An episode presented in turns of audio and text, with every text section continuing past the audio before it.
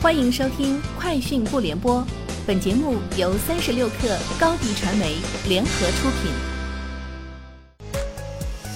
网罗新商业领域全天最热消息，欢迎收听《快讯不联播》。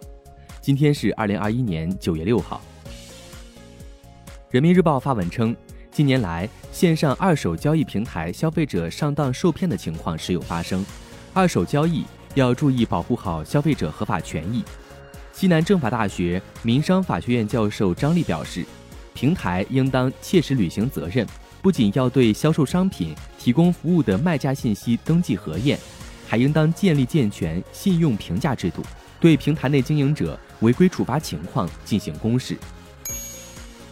近日，德国汽车制造商戴姆勒首席执行官表示，半导体芯片需求飙升，意味着汽车行业。从二零二二年至二零二三年，可能难以采购到足够的半导体芯片。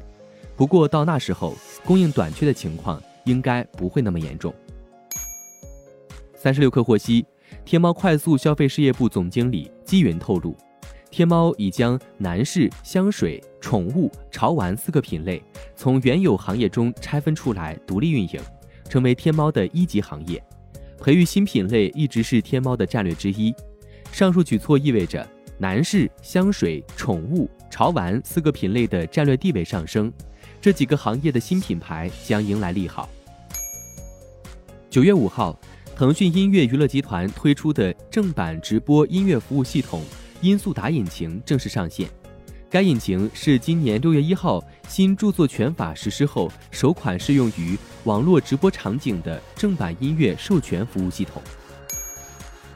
宝马在华召回部分进口汽车，共计十四万两千七百五十四辆。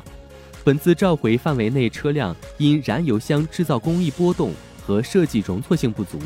在使用一段时间后，可能引发燃油箱上部的加工口盖板开裂，导致车辆加满燃油时发生燃油泄漏，存在安全隐患。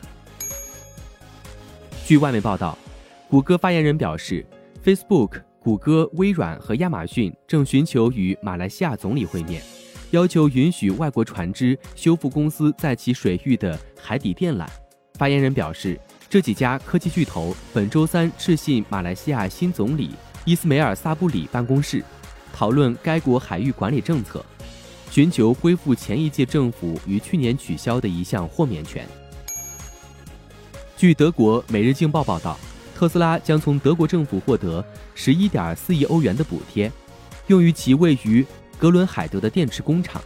这笔资金的协议已经达成，并准备等待批准。这意味着特斯拉将从德国政府二十九亿欧元的电池项目中获得略高于三分之一的资金。以上就是今天节目的全部内容，明天见。高迪传媒为广大企业提供新媒体短视频代运营服务，商务合作请关注微信公众号“高迪传媒”。